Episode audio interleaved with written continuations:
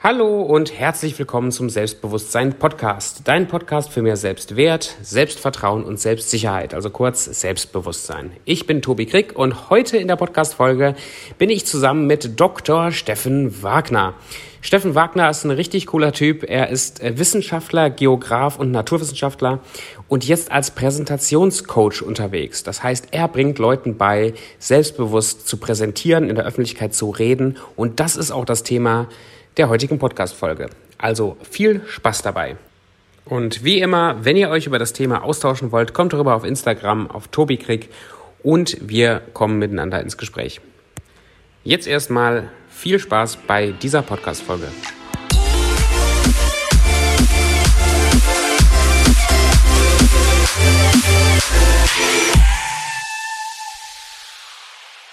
Steffen, erstmal herzlichen Dank, dass du hier im Podcast bist. Danke für deine Zeit, das weiß ich sehr zu schätzen. Wer bist du? Steffen, wer bist du?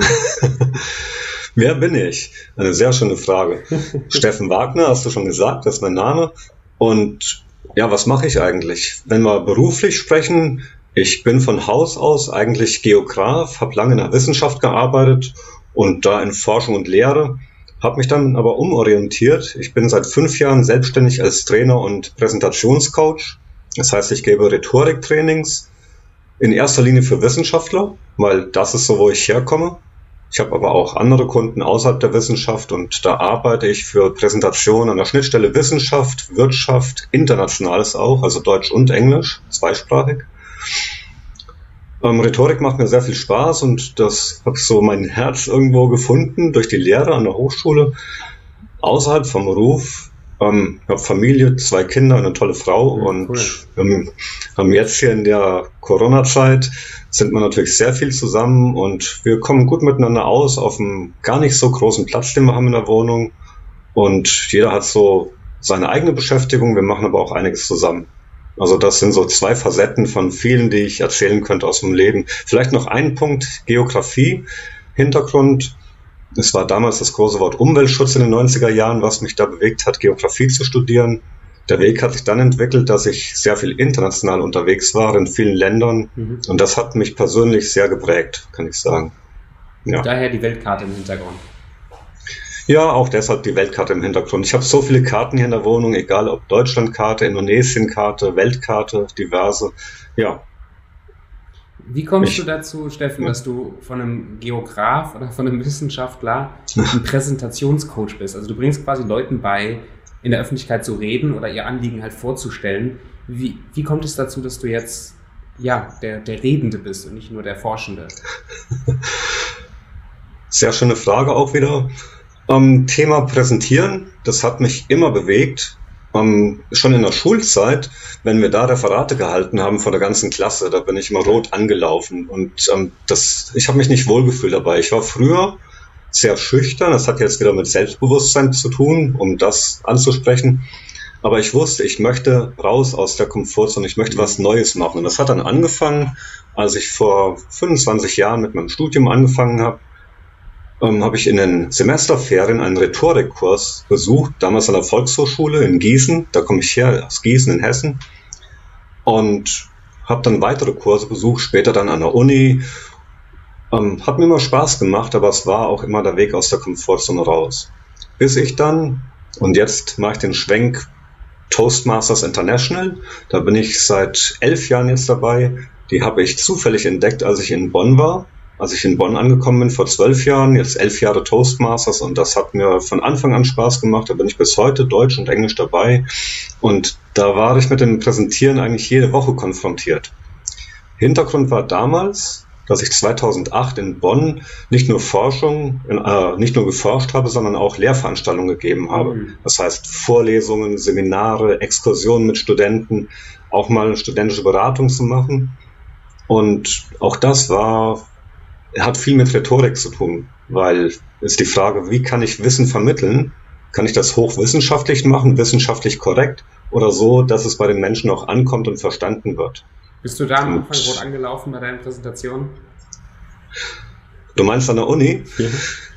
Ich hatte Herzklopfen, also das auf jeden Fall. Ich hatte richtig Herzklopfen, als ich dann meinen, meinen Chef, den Professor, mal vertreten habe in der ersten Vorlesung. Da saßen dann ich glaube, knapp unter 100 Studenten im Hörsaal und es war natürlich sein Stoff, von ihm aufbereitet. Das war nicht mein Stoff, auch wenn ich den Inhalt kannte, den fachlichen Inhalt. Aber es war schwierig, ja. Und da habe ich gemerkt, wie wichtig Präsentieren ist, dass ich Wissen vermitteln kann, ja. Wie kann ich Wissen kommunizieren? Also da war ich sehr aufgeregt. War das das Aber erste wie, Mal, dass du vor so einer Masse von Leuten gesprochen hast in der Form? War das das erste Mal? Nicht ganz. Ich also war vor der, ja, relativ früh noch in meiner Zeit, weil jetzt bin ich ja sehr viel auf der Bühne, spreche viel mit Menschen oder präsentiere, gebe Seminare. Klar, damals habe ich das nicht so häufig gemacht, aber ich war schon als Student, egal ob in Ecuador, in Neuseeland oder eben auch in Deutschland, habe ich auch schon auf Tagungen Präsentationen gegeben, noch als Student. Und da war ein Publikum, ja, vielleicht 50 Leute kann man sagen. 100 war schon eher so die Obergrenze. Also das war noch neu für mich zu der Zeit. Ja. Wie, wie hast du dich, wie hast du dich gefühlt, ganz am Anfang eher als schüchterner Mensch äh, auf der Bühne zu stehen und zu präsentieren? Ja, also schüchtern trifft es sehr genau, so aus meiner Kindheit und Jugend. Ich war sehr schüchtern, würde ich mich heute überhaupt nicht mehr überhaupt nicht mehr bezeichnen, wenn ich sehe, wie ich jetzt auf Menschen zugehe. Man kann nochmal die Unterscheidung geben, introvertiert, extrovertiert. Und ich glaube, ich habe beides in mir. Die meisten würden sagen, ich bin eher introvertiert. Mhm. Das stimmt. Ja, ich habe gerne Zeit für mich. Aber ich habe auch sehr viel Extra in mir. Und das merke ich, wenn ich vorne auf der Bühne stehe oder jetzt wie gestern beim Online-Trainer-Kongress, ähm, da auch mal die Initiative zu ergreifen mit Menschen, die ich jetzt gar nicht oder kaum kenne und da selber mal etwas zu moderieren. Das ist so die, die Extro-Seite in mir. Also ich habe beides ganz stark in mir. Das ist ja ausgeprägt. Und Schüchternheit in dem Sinne, die habe ich sicher abgelegt, weil ich persönlich, wie jeder irgendwo persönlich wächst mit der Zeit, ähm, immer wenn ich neue Erfahrungen gemacht habe, raus aus der Komfortzone bin, das ist immer so für mich eine wichtige, ein wichtiger Aspekt. Mhm. Und deshalb ist Schüchternheit für mich heute kein Thema mehr. Natürlich, ähm, ich zögere manchmal, wie glaube ich die meisten von uns, wenn es eine ganz neue Aufgabe gibt. Aber ich stelle mich dem gerne dann auch und fühle mich hinterher viel, viel besser. Wie, wie war die Reise von einem schüchternen Steffen zu jemandem, der jetzt selbstbewusst auf die Bühne geht? Warum, warum bist du selbstbewusster, ja. als du vor, sag mal, vor 20 Jahren warst? Okay, das kann man sagen. Ich habe damals in einem kleinen Dorf gewohnt ja. Und in diesem Dorf, wo ich mich nicht so ganz wohl gefühlt habe, obwohl das tolle Menschen sind, die da sind, aber es hat zu mir persönlich nicht so ganz gepasst. Und ich war in so einem Schema gefangen, weil jeder kennt jeden und du wirst auf Schritt und Tritt wirst du verfolgt, ja, da, da guckt man hinter dem Fenster, wenn du einen Schritt einen Spaziergang machst, da wird geschaut, was hast du an, wie gehst du, wie bist du heute drauf, ja. So die ganz typische Neugier aus dem Dorf, ja. Und ich habe mich da immer beobachtet gefühlt. Mhm. Jetzt bin ich dann im Studium, ich muss wirklich so weit ausholen, vor 25 Jahren, im Studium nach Gießen gezogen in die Stadt. Für mich damals aus einem kleinen Dorf eine große Stadt, wobei Großstadt. Gießen eine Kleinstadt ist, ja. ja, und da habe ich mein eigenes Ding gemacht, so mit dem Studium. Keiner schreibt dir vor, was du machst. Du musst dein Leben selber in die Hand nehmen. Und das hat mir das Selbstbewusstsein gegeben, zu wissen, ich komme damit klar. Ich kann mein Leben selber in die Hand nehmen, ich kann es gestalten und ich kann auch auswählen, was mir Spaß macht. Was möchte ich eigentlich machen? Damals, wie gesagt, war das Stichwort Umweltschutz, aber dann habe ich für mich entdeckt, ähm, geh doch mal in die Wissenschaft rein und guck mal, was machen die? Das ist ja auch ganz spannend mit den Projekten. Und das hat mir auch wieder Selbstbewusstsein gegeben, was Neues zu lernen, mit anderen Menschen zusammenzukommen.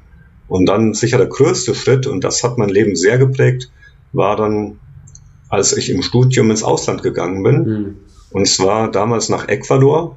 Ich habe zwei Semester Spanisch gelernt, hatte so die Grundlagen, aber Fliesenspanisch war ich noch weit weg davon. Und da wirklich ganz alleine in ein Land zu fliegen, wo ich niemanden kenne, ähm, wo ich ganz auf mich alleine gestellt bin, das war so der entscheidende Schritt, würde ich sagen.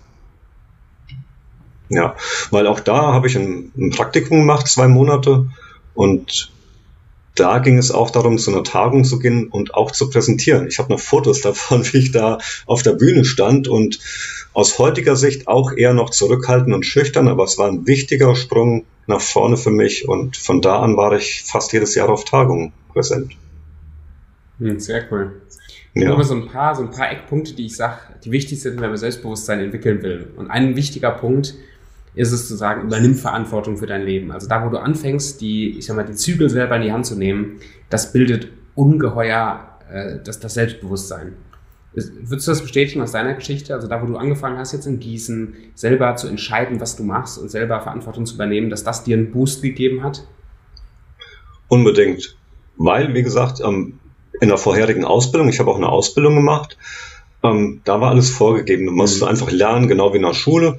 Im Studium musst du natürlich auch lernen, aber ich konnte wählen, was lerne ich. Mache ich jetzt naturwissenschaftliche Richtung, sozialwissenschaftliche Richtung oder eine Mischung aus beidem?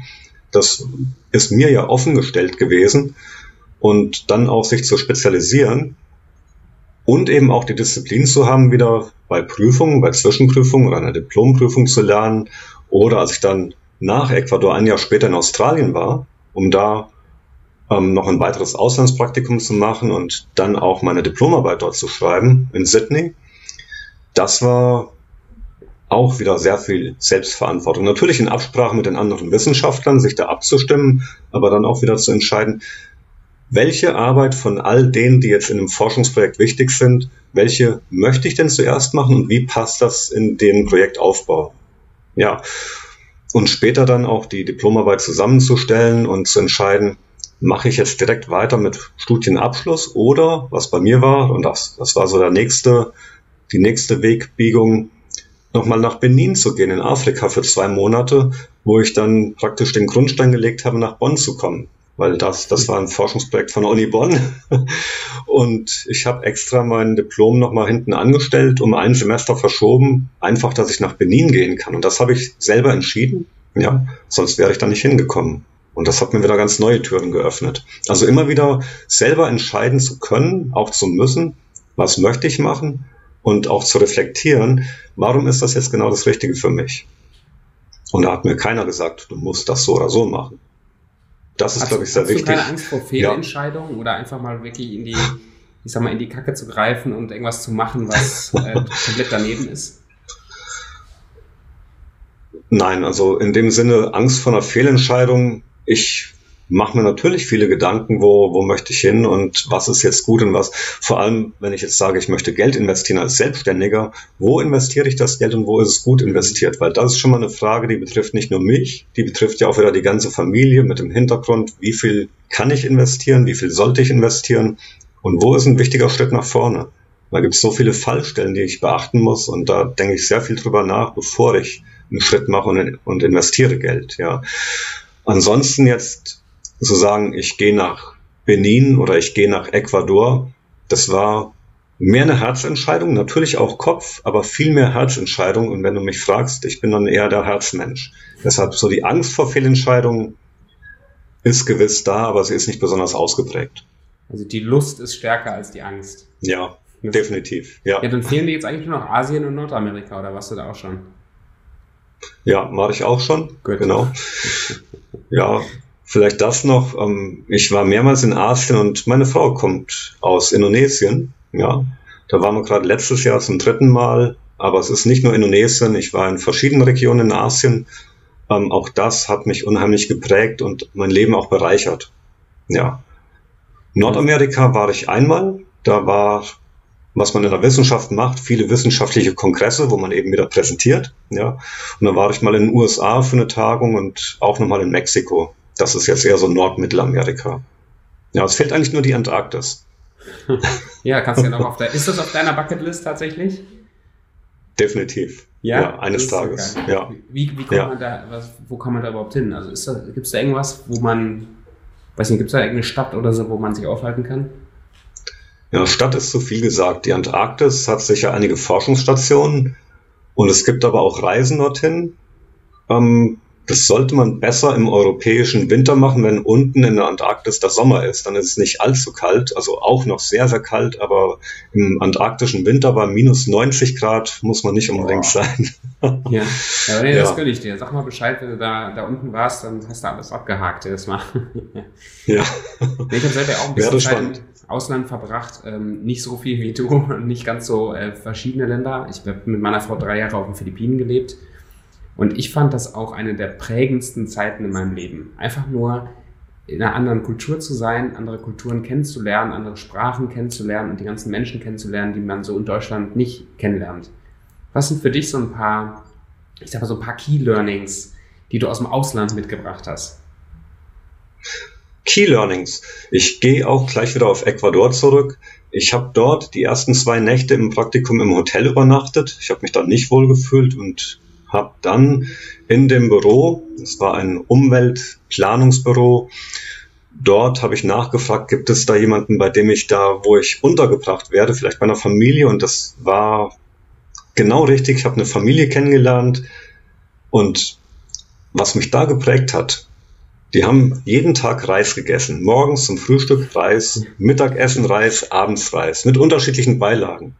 Aber eine Sache, und ich habe jetzt Gänsehaut, wenn ich das erzähle, die haben mir immer so ein klein bisschen mehr Reis gegeben. Ich habe immer als Gast etwas mehr bekommen als alle anderen. Und das ist ein unglaubliches Gefühl, so willkommen geheißen zu werden von den Menschen, die dich eigentlich ja gar nicht kennen, von einer anderen Region der Welt, wo sie noch nie davon gehört haben und ich auch das erste Mal war das war so ein Key Learning. Ähm, das ist in allen Kulturen ist das möglich, freundlich behandelt zu werden und ähm, auch nicht benachteiligt zu werden. Natürlich gibt es Vorurteile, aber mit so etwas, diese menschliche Wärme, diese Nähe, die kann sehr bereichernd sein. Ich habe noch eine zweite Erfahrung gemacht, die ist noch gar nicht allzu lange her, vor zwei Jahren und vor drei Jahren. Ich war zweimal im Iran da gab es eine Exkursion auch von der Uni Bonn, da habe ich noch Kontakt. Und wir waren zweimal jeweils zehn Tage dort. Und was wir in den Medien hören über Iran, ist ja meistens sehr, sehr negativ. Ja. Mhm, ja. Ähm, die meisten Menschen würden dir nicht empfehlen, in den Iran zu gehen. Jetzt war ich dort auch als neugieriger und aufgeschlossener Mensch und ich habe die Menschen im Iran, die ich kennengelernt habe, sind sehr offen, sehr ja neugierig auch, ja. Sie löchern dich mit Fragen, also die meisten sprechen dann, wenn sie sprechen, auf Englisch, ja. Und du hast aber eine ganz tolle Unterhaltung, du wirst zum Essen eingeladen und wenn du da die Zeit zusammen verbringst, dann ist eine sehr große Nähe da zwischen den Menschen. Und Iran hat natürlich auch eine unglaubliche Kultur und Naturgeschichte. Ähm, also vergesst all das, was in Nachrichten steht. Da ist natürlich auch irgendwo die Wahrheit dran, aber vielleicht ich sag mal pauschal 10 Prozent. Wir kennen 90 Prozent vom Iran überhaupt nicht. Und es könnte so viel besser sein, wenn wir Vorurteile hinter uns lassen. Und ich glaube, auch ich habe irgendwo Vorurteile. Und da werde ich wieder bestätigt bei Auslandsreisen. Ähm, die meisten Vorurteile kannst du ablegen. Hm. Ja. Standen dir also immer deine Vorurteile selber im Weg den Menschen gegenüber? Oder hast du das schnell irgendwie ablegen können? Ich glaube, ich habe so grundsätzlich als Mensch bin ich da sehr offen anderen Menschen anderer Kulturen gegenüber, ja. Und ja, Vorurteile. Wiederhol bitte nochmal die Frage. Ja, standst du dir da selber im Weg mit deinen Vorurteilen? Den Menschen ich glaube nicht. Nein. Nein, nein, ich habe da eine Offenheit, eine Neugier, ich gehe auf Menschen zu und manchmal wundere ich mich, dass Vorurteile nicht bestätigt werden. Dann gibt es so einen Aha-Moment, eine neue Erkenntnis, ja. Und dann kann ich mit der neuen Erkenntnis, kann ich natürlich umgehen und kann die Vorurteile, die ich vielleicht habe oder hatte, dann auch ad acta legen. Ja. Schön. Ja, eine ganz, ganz tolle Botschaft. Das haben wir in den Philippinen genauso erlebt. Wir haben uns da am Anfang sehr stark selber im Weg gestanden, ich vor allen Dingen, mit meiner deutschen Brille, wie Dinge zu laufen haben, gerade in dem Projekt, wo wir gearbeitet haben. Ähm, bin ich sehr, habe ich sehr stark in richtig und falsch eingeteilt mhm. und habe deswegen das, was die Leute getan haben, ziemlich direkt von Anfang an abgetan als, als falsch oder als nicht so gut, wie wir das machen würden. Und es hat mich echt, ja, ein bisschen mehr als ein Dreivierteljahr, fast ein Jahr gedauert, bis ich diese offenen Augen hatte für die Leute, für die Art und Weise, wie sie denken. Ja. Ja, ich kam, ja, ich Bitte. kam, als ich aus, also ich danke, als ich aus Ecuador zurückkam. In Ecuador ist es so, du steigst in den Bus, wenn er gerade vorbeikommt, dann gibst du ein Handzeichen, dass du einsteigen willst. Der Bus hält, du kannst einsteigen, alles gut. In Deutschland haben wir natürlich einen klaren Fahrplan und du kannst nicht einfach irgendwo einsteigen. Aber ich war jetzt so geprägt von den zwei Monaten in Ecuador, dass ich tatsächlich am ersten Tag oder die erste Woche, als ich zurückkam, einen Bus knapp verpasst habe. Ich habe den an mich gewunken, dass ich doch bitte noch einsteigen möchte, aber der ist natürlich ist an mir vorbeigefahren und ich musste zwei Stunden warten, bis der nächste kam.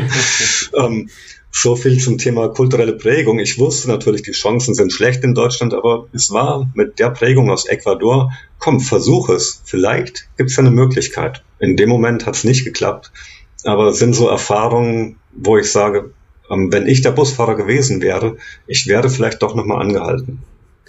ja. ja, das wäre vielleicht dann dein nächster Kar Karrieresprung, dass du vielleicht mal Busfahrer wärst und den Leuten mal zeigst, wo man überall anhalten kann.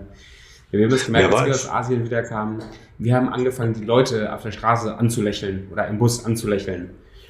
Und die, die glauben ja, man ist verrückt, ne? Also, wenn man fremde Leute ja. auf der Straße an, anlächelt in Deutschland, bist du nicht ganz, ganz dicht. Trotzdem lächeln irgendwann die Leute zurück äh, und freuen sich so ein bisschen. Das war eine Sache, die wir aus Asien mitgebracht haben. Diese Offenheit und dieses herzliche Miteinander mhm. auch auf der Straße. Ja. Das finde ich ganz, ganz cool.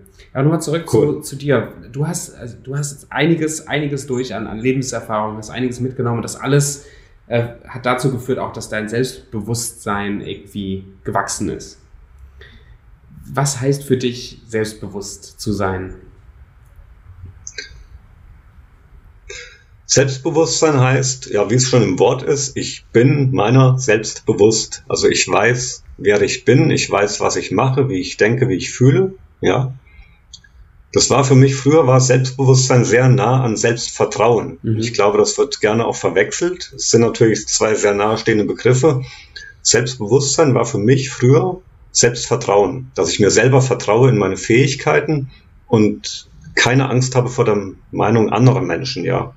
Und das war früher, wenn wir nochmal zur Schüchternheit zurückkommen, da war ich sehr abhängig von der Meinung der anderen Menschen, ja. Aber durch die eigene Erfahrung, die ich gemacht habe im Leben, bin ich mir meiner selbst bewusst geworden, was ich gemacht habe und wie ich mich dabei gefühlt habe, was da gelaufen ist, wie sich andere Menschen vielleicht auch fühlen. Also sich selber und der eigenen Umgebung, in der ich mich befinde, bewusst zu sein und auch zu reflektieren. Ich glaube, reflektieren ist das richtige Wort. Mhm. Ja. Hast du, ja. wenn, wenn, wenn du in den Spiegel guckst, äh, was denkst du? Also ich will so ein bisschen darauf hinaus. Selbstvertrauen und ich glaube halt Selbstwert ist halt auch was sehr Wichtiges, wenn man selbstbewusst mhm. sein möchte. Was, was hat Selbstwert mit dir zu tun? Du darfst natürlich auch gerne erzählen, wie du, was du denkst, wenn du in den Spiegel guckst. Ja. Wenn ich mich in den Spiegel anschaue, freue ich mich. Ich sehe mich selber, wie fühle ich mich gerade, ja.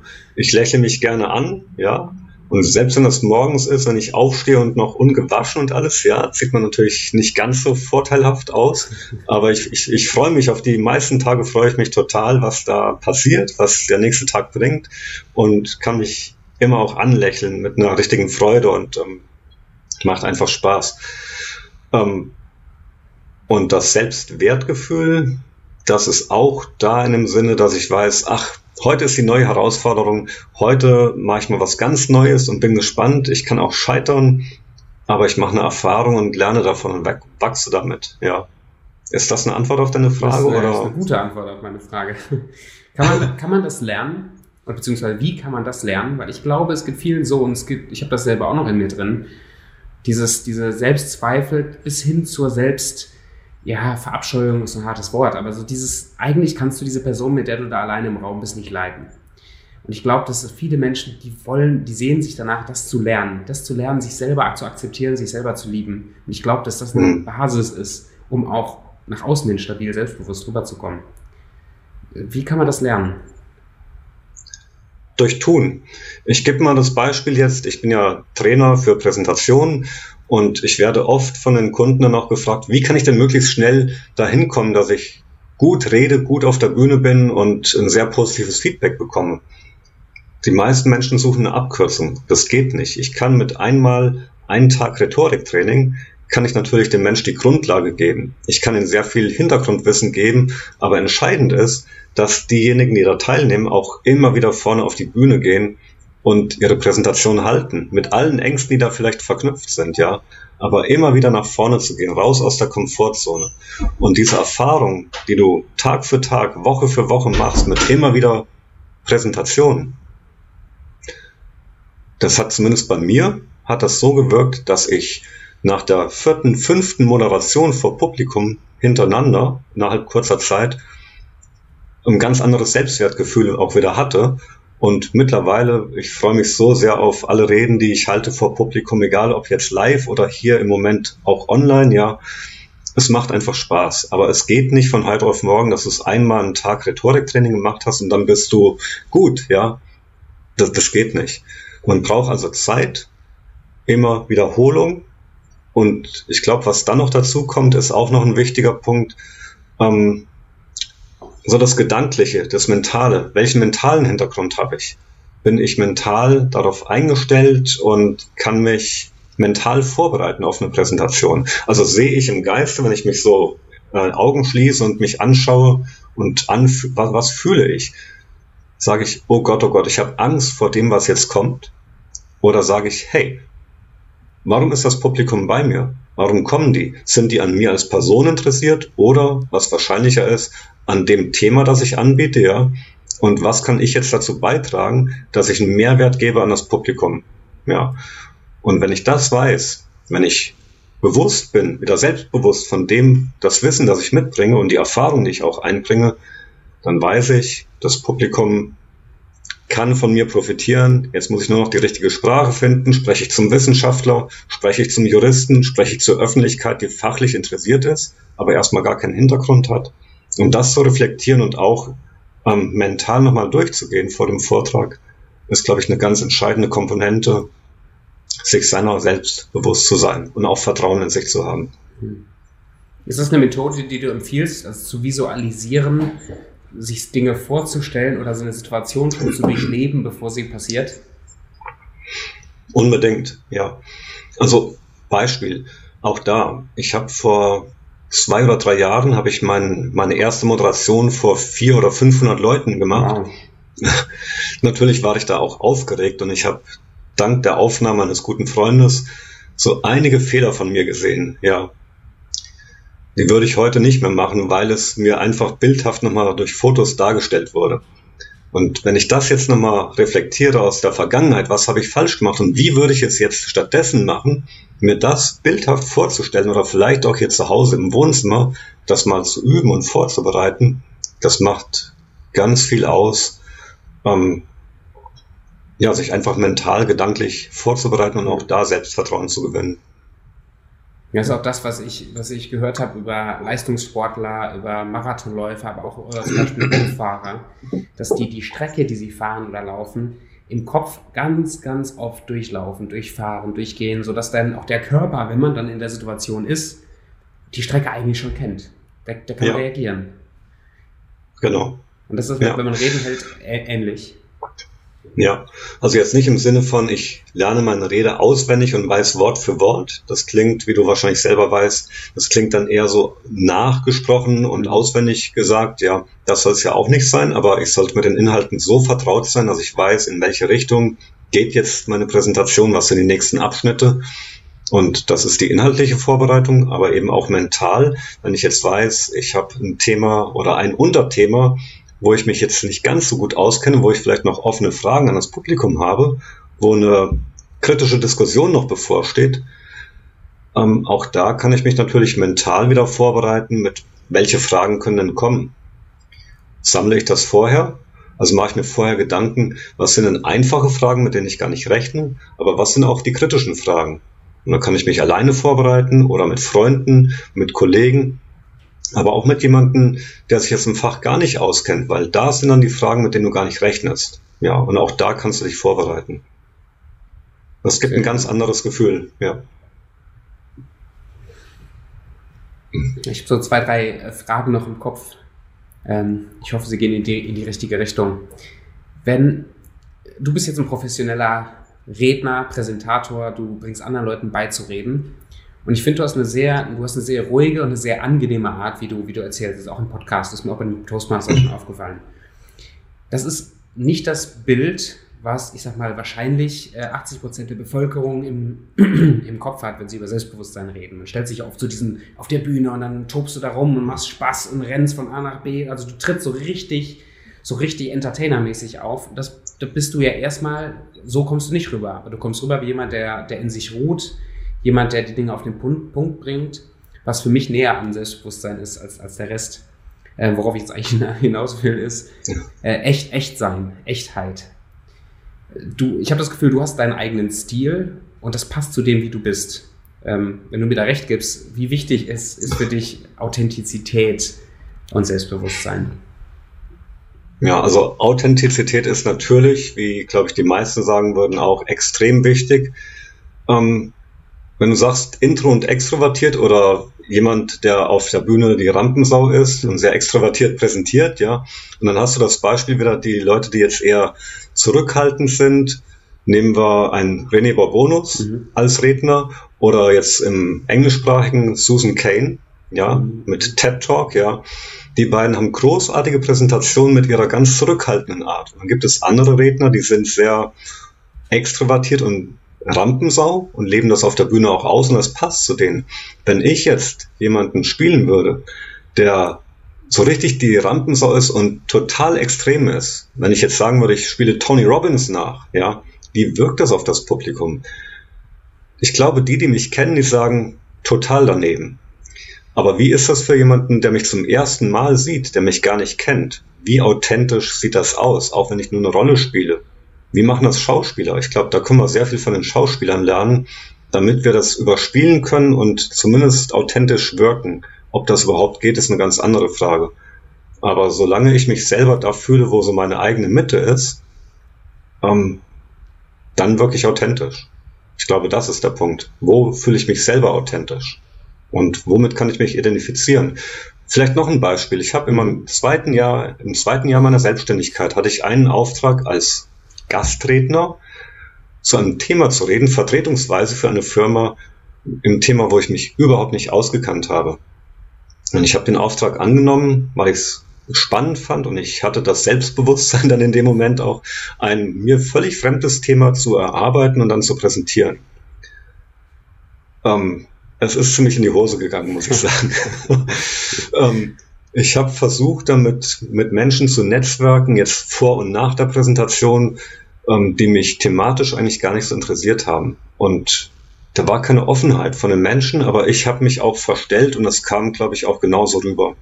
Also ich warne davor, das würde ich heute nicht nochmal machen. Es war eine wichtige Erfahrung auch wieder, eine Lernerfahrung. Mach das, wo du dich wohlfühlst, wo du weißt, da stehe ich dahinter, was ich mache. Und alles andere sehr gut überlegen, warum würdest du das machen.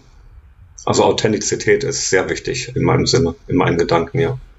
Ja, das, das finde ich, das finde ich mega, mega spannend. Wie authentisch kannst du sein mit einer Zielgruppe, die absolut nicht da ist, wo du bist? Also ich, ich habe nur so, so ein Beispiel im Kopf. Ähm, ich bin, weiß nicht, ich habe ich hab lange Haare, ich bin tätowiert und so und jetzt habe ich vielleicht mit T-Shirt einen Vortrag zu halten vor äh, 200 äh, Bankenvorstand, Vorstandsleuten. Was eigentlich von meinem, also ich habe keine Bankenvorstände in meinem Freundeskreis. Das ist eigentlich nicht so die Zielgruppe, wo ich glaube, wo es hingeht. Und trotzdem würde es mich reizen, den Vortrag anzunehmen. Wie würdest du hm. mit Leuten umgehen, wo du erstmal glaubst, da ist gar keine Schnittmenge? Wie kannst du da authentisch sein? Also was ich machen würde, schau dir andere Vorträge an von Menschen, die in dieser Branche Vorträge halten und schau, ob du das rausfinden kannst. Sind die fachfremd? Wie gehen die daran? Und wie viel zeigen die von ihrer Persönlichkeit? Wie wirkt das auf dich? Die wirst du vielleicht gar nicht kennen, diese Redner. Ja. Also, wie, wie wirken die auf dich? Und kannst du das dann nochmal nachvollziehen? Wie ist denn deren Biografie? Findest du da im Internet, das sage ich immer zum Thema, wie kann ich netzwerken? Wie kann ich ein Netzwerk aufbauen? Wenn ich jetzt in ein Netzwerk reinkomme von einer Branche oder von Menschen, deren Hintergrund ich nicht habe, wo ich aber rein möchte, mache ich mir natürlich viele Gedanken, was sind deren Interessen? Warum sind die auf einer Netzwerkveranstaltung? Was möchten die hören? Wie ist der Umgang zwischenmenschlich miteinander? Das kann ja je nach Gruppe sehr unterschiedlich sein. Und da mache ich mir vorab sehr viele Gedanken. Also was sind das für Menschen? Ich kann im Internet recherchieren. Haben die ein Profil auf Social Media, Xing, LinkedIn, natürlich auch andere Quellen? Haben die eine Homepage? Bei welcher Firma arbeiten die? Sind die da auch vertreten? Gibt es YouTube-Videos von den Menschen? Dass ich mir da, mich da rein groove, rein denke und dann entsprechend meinen Vortrag inhaltlich, aber auch menschlich, persönlich gucke, kann ich mich damit auseinandersetzen, identifizieren und bin ich dann noch bei mir selber? Will ich das machen? Ich glaube, das ist nochmal extra viel Arbeit, sich auf eine Netzwerkveranstaltung vorzubereiten mhm. und dann einfach raus und probieren. Vielleicht gehst du erst zu einer Veranstaltung, die jetzt für dich nicht ganz so wichtig ist, ja, einfach um dich mal auszuprobieren und dann hinterher nochmal zu reflektieren. Und dann, wenn es die wirklich für dich wichtige Veranstaltung ist, da dann natürlich mit der Erfahrung von vorher reinzugehen. Das wäre jetzt meine Vorgehensweise. Ja, finde ich, finde ich sehr hilfreich. Danke dir. Hm. Das ist echt ein guter, ein guter Tipp. Nicht, nicht ganz kopflos reinzugehen, sondern sich auf die, auf die Leute einzulassen, die da im Raum sind. Das finde ich eh, glaube ich, bei, bei Reden sowieso, aber auch fürs normale Netzwerken finde ich das eine ganz wichtige, eine ganz wichtige Regel, dass wenn man in den Raum reingeht, dass es nicht um mich geht, sondern es geht um die Leute, die da sind. Und dass ich dann proaktiv bin, deren Interessen zu suchen und Fragen zu stellen und mich mhm. vorzubereiten darauf. Ja, ja genau. Sehr, sehr gut. Ja. Steffen, Thema Mut. Ich würde gerne noch ein bisschen über das Thema Mut mit dir sprechen. Und zwar, du bist selbstständig. Du hast dein eigenes, eigenes Business äh, und du bist aus einem recht sicheren Jobumfeld irgendwann mal ausgestiegen oder so raus transitioned zu einem Job, wo der in den, in den Köpfen von vielen Menschen immer noch als eher unsicher, selbst und ständig und so weiter ähm, gilt. Wie viel Mut hat dich das gekostet, zu sagen, ich mache mich selbstständig? Sehr viel Mut. Das ging nicht von heute auf morgen. Also ich komme aus der Wissenschaft, ganz klar, und ich habe mich damals schon immer gefragt, möchte ich mein Leben lang bis zur Rente oder bis für, für immer in der Wissenschaft arbeiten? Und da gab es einige Pros und einige Kontras, ganz klar. Und ich finde, im Leben gibt es so viele spannende Dinge, die man machen kann. Deshalb war meine Tendenz eher so, also solange mir Wissenschaft Spaß macht, bleibe ich auf jeden Fall dabei. Aber irgendwann kommt vielleicht der Moment, wo ich rausgehe. Ich wusste damals nicht, in welche Richtung geht das. Und dann gab es auch in meinem Umfeld, gab es Bekannte, Freunde, die haben gesagt, warum machst du dich nicht selbstständig als Trainer und Coach für Präsentationen? Und ich habe gesagt, was? Ähm, ich und selbstständig? Und jetzt gibt es so einen meiner Lieblingssätze. Ich habe mir damals gesagt, fast wie ein Mantra, ich bin der ideale abhängig Beschäftigte. ähm, unglaublich, oder? Also das habe ich mir so unbewusst vorgesagt. Das war in meinem Lebensplan nicht vorgesehen zu der Zeit. Und dann ging es aber wissenschaftlich nicht so ganz weiter, ja. Und da war dann irgendwann der Punkt, wo ich gesagt habe, okay, ich muss mich umorientieren und ich wusste noch nicht genau wohin. Ich habe mir privat einen Coach genommen. Wir haben nochmal geschaut, Bewerbungsunterlagen optimieren und so weiter. Habe mich weiter beworben in der Wissenschaftsbranche oder im Wissenschaftsumfeld, wissenschaftsnah.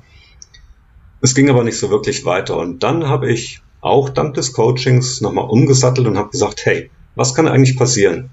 Du bist im Moment ohne, ohne direkte Perspektive beruflich. Warum versuchst du es nicht mit der Selbstständigkeit? Und dann hat, in dem Moment hat der Schalter Switch gemacht, ja. Und ich habe gesagt, komm, du probierst es jetzt. Und dann kamen auch schnell die ersten zwei, drei Aufträge, kleine Aufträge, muss ich dazu sagen. Und da bin ich sehr schnell reingekommen. Das hat schon Spaß gemacht. Und dann war es aber, glaube ich, ganz entscheidend, auch Abstand von der reinen Wissenschaft mhm. zu nehmen, ja. erstmal mit dem Projekt auch wirklich abzuschließen, weil du kannst, dein Leben lang kannst du noch veröffentlichen von Projekten, die schon uralt sind, ja, geht theoretisch. Und ich habe auch noch zwei Veröffentlichungen nach meiner Zeit in der Wissenschaft gemacht. Aber ähm, entscheidend war, dass ich mir ein neues Umfeld gesucht habe ob das jetzt Veranstaltungen waren bei der IHK oder bei selbstständigen Netzwerken in Bonn, in Köln, in der Umgebung oder dann natürlich auch online. Habe mir mein Xing und LinkedIn-Profil neu aufgebaut und habe mit ganz anderen Menschen zu tun gehabt. Ähm, und dann natürlich so auch wieder einen Schritt aus der Komfortzone Akquise. Wo finde ich eigentlich meine Kunden? Als, ich sag mal, immer noch eher introvertierter auf Menschen zuzugehen, was ich ja gerne mache. Ja, aber es war ein großer Schritt raus aus der Komfortzone. Der ist auch noch nicht abgeschlossen, ja. Da den Mut zu haben, zu sagen, ich gehe jetzt weiter und ich gehe nicht zurück. Das war ein großer Schritt. Und das hat auch nicht ein Jahr gedauert, das hat ein paar Jahre gedauert. Zumindest jetzt mental, der mentale Gedankengang.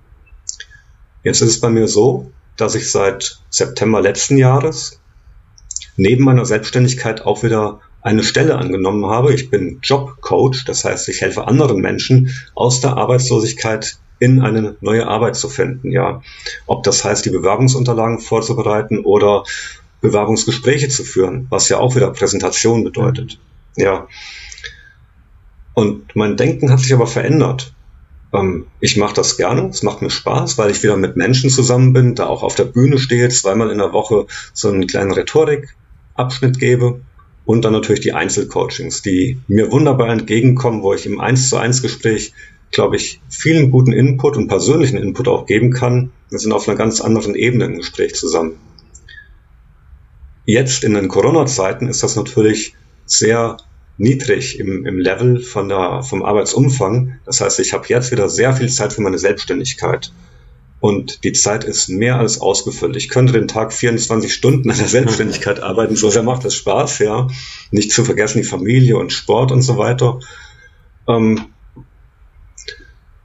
also ich, wenn ich heute Nachmittag, ich habe heute den ersten halben Arbeitstag wieder nach vielen Wochen. Ich freue mich drauf gar keine Frage. Ich freue mich auf die Kollegen, die jetzt gleich wiederzusehen. Aber vom, vom Denken, dieses Ich bin der ideale abhängig Beschäftigte, ist für mich jetzt weit, weit weg. Weil ich merke, wie viele neue Möglichkeiten und wie viele Freiheiten ich habe durch die Selbstständigkeit. Natürlich, da ist viel Arbeit dahinter, sehr viel Aufwand und es ist eine unsichere Zeit, jetzt sowieso. Ja. Aber ich habe das Selbstvertrauen, das Selbstbewusstsein einfach durch alles, was ich die letzten Jahre gemacht habe, ähm, das geht gut, ich bin auf einem guten Weg und ich glaube, das ist das Entscheidende, sich nicht den Mut nehmen zu lassen von einer kritischen Situation wie jetzt in Corona-Zeiten, ja. Und auch wieder Thema Mindset. Wie denke ich über das Aktuelle? Hm. Und das ist einfach ein Training, das geht über Monate, Jahre, vielleicht Jahrzehnte. Sich das anzueignen, diesen Mut immer wieder aus der Komfortzone rauszugehen. Ob das die erste Auslandsreise damals nach Ecuador war, die mein Leben bis heute so geprägt hat, oder jetzt der Schritt vor fünf Jahren in die Selbstständigkeit und wer weiß, was in der Zukunft noch kommt, ja. Also, das Leben ist spannend. Ach, da hast du wunderschöne Schlussworte gefunden, Steffen. Das hast du schön zusammengebunden. Ganz, ganz herzlichen Dank. Ich habe noch eine, eine Frage. Zum Schluss habe ich so eine kleine kurze Frage, kurze Antwortrunde, so eine Blitzfragerunde. Äh, ähm, du, du hast jetzt bestimmt zehnmal raus aus der Komfortzone erwähnt und erzählt. Sag doch, bevor wir in die kurze Frage, kurze Antwortrunde gehen, nochmal einen Satz dazu. Was bedeutet dir dieses Raus aus der Komfortzone? Was bringt dir das? Und warum müssen andere auch raus aus ihrer Komfortzone? Also es ist eine Frage von, bin ich motiviert, persönlich mich weiterzuentwickeln, persönlich zu wachsen. Wenn ich immer das mache, was ich vorher auch schon immer gemacht habe, dann bin ich, egal ob auf einem niedrigen oder hohen Level, ich bleibe immer auf dem gleichen Level. Das heißt, eine persönliche Entwicklung ist da nicht mehr gegeben. Vielleicht brauche ich das auch gar nicht. Es muss ja nicht jeder persönlich wachsen. Wenn ich mich in der Komfortzone wohlfühle und bin sehr zufrieden mit dem Leben, dann kann das für viele Menschen richtig sein.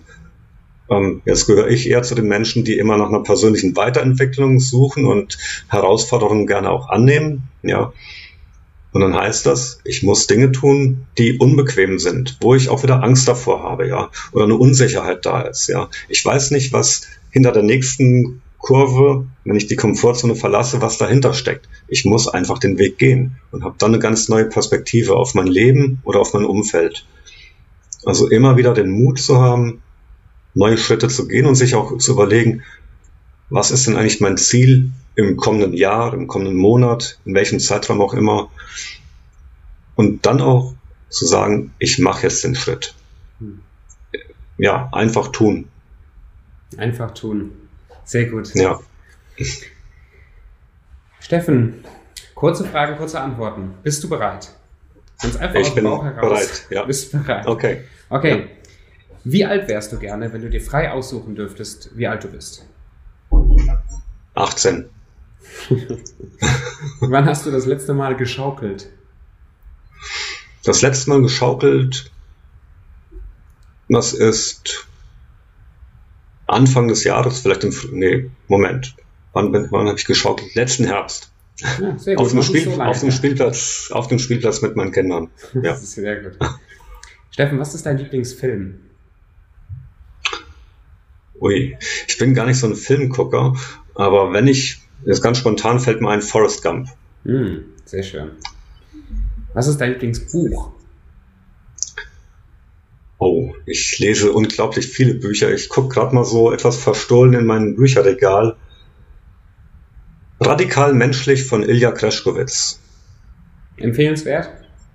Empfehlenswert, weil da ungefähr 20 Fragen sind, die dir nochmal reflektieren, wer bist du, wo willst du hin, wie willst du sein, wie willst du nicht sein. Und da habe ich mir diese Fragen, habe ich mir rausgeschrieben und habe die einen Monat lang, das war letztes Jahr, einen Monat lang habe ich mir alle Fragen immer wieder ausführlich handschriftlich beantwortet und habe danach, nach dem Monat, bin ich das nochmal alles durchgegangen und habe dadurch nochmal ein ganz anderes Selbstbewusstsein, sind wir, sind wir wieder beim Thema. Und ich bin jemand, der sich gerne Ziele setzt, ganz konkret für ein Kalenderjahr. Das kann sich im Laufe des Jahres ändern, aber das war eine sehr gute Grundlage. Also Ilja Kreschkowitz, radikal menschlich. Allein für den Tipp hat sich schon der Podcast gelohnt. Danke dir, Steffen. Finde ich sehr, sehr inspirierend, dass, dass ich da die Zeit für zu nehmen. Nächste Frage. Steffen, was heißt, was ist Erfolg für dich? Was heißt Erfolg für mich? Ganz kurz, wenn ich ein Ziel habe und erreiche das, oder wenn ich aus der Komfortzone rausgehe, wieder was Neues erreiche, etwas Neues gemacht habe. Ganz einfach ist es ja, es erfolgt etwas, würden jetzt die meisten sagen. Auch da ist natürlich die Wahrheit drin. Also was ganz Neues zu machen, ein Ziel zu erreichen und auch sehr zufrieden damit zu sein, es geschafft zu haben und es auch zu feiern. Und was bedeutet Geld für dich? Geld bedeutet für mich, ich habe, wenn ich genügend Geld habe, das definiert ja jeder anders, habe ich Möglichkeiten, in eine Weiterbildung zu investieren oder mir etwas zu kaufen, was ich gerne haben möchte. Also es hat mit finanzieller Freiheit zu tun. Aber ich kenne auch die andere Seite, wo ich in Ecuador bei der gar nicht so reichen Familie gewohnt habe. Das war, ich denke, unterer Mittelstand für ecuadorianische Verhältnisse. Auch da ist sehr viel Glück, persönliches Glück drin und Leidenschaft. Man braucht gar nicht viel Geld, um glücklich zu sein. Nur mit Geld hast du ganz andere Möglichkeiten, in dich selbst zu investieren oder auch mal etwas zu kaufen, was, was dir wert ist. Ja. Sehr schön. Steffen, was lernst du gerade im Moment? was lerne ich gerade? Ich lerne gerade, wie kann ich meine Trainings, die ich gebe, auch auf Online übertragen. Ein Online-Format ist was ganz anderes als ein Live-Format. Ich war gestern gerade auf einer Trainertagung, online natürlich, und das hatte ich ohnehin vor, im Laufe des Jahres anzufangen. Durch Corona hat sich das jetzt alles ein halbes Jahr beschleunigt. Da bin ich gerade dran. Sehr spannend. Hast du ein Lieblingszitat? Ja. Oh, da gibt es mehrere. Ähm, träume nicht dein Leben, lebe deinen Traum. Man könnte auch sagen, träume nicht dein Reden, rede deinen Traum. und, und mein Lieblingsspruch, das ist so mein Motto, mit Reden Wissen schaffen. Mit Reden Wissen schaffen. Ja, das ist so das Wortspiel, du kannst mitreden in der Wissenschaft oder du kannst mit deinen Reden, kannst du neues Wissen weitergeben. Mit Reden Wissen schaffen. Finde ich sehr, sehr gut. Hast du einen Mentor oder ein Vorbild? Und wenn ja, wer ist das? Oh, ich tue mich schwer, da jemanden herauszugreifen. Ich gucke mir viele Trainer, Coaches, aber auch Speaker an. Ja, da bin ich sehr inspiriert.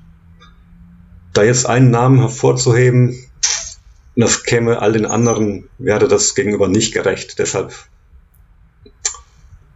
Das ist eine gute Antwort. Es sind, ja, es sind manche Redner, es sind manche sehr guten Freunde von mir, mit denen ich sehr viel zusammen bin.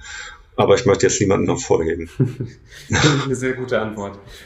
Wenn man mit dir, Steffen, in Kontakt treten will, wo kann man dir folgen oder dich online sehen oder dich sogar buchen, wenn man das möchte? Also ich bin zum einen bin ich auf den Netzwerken unterwegs, Xing und LinkedIn. Weniger aktiv, aber auch da bin ich vertreten auf Instagram und Facebook. Und ich habe meine eigene Website, die heißt redelandschaften.de. Redelandschaften.de. Da, da findest du mich auf jeden Fall.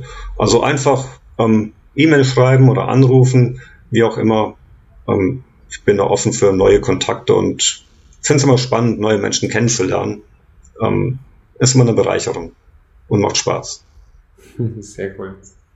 Ganz herzlichen Dank für deinen ganzen Input, für deine Stories und dass du deinen Wissens- und Erfahrungsschatz einfach mal hier in den Podcast reingebracht hast.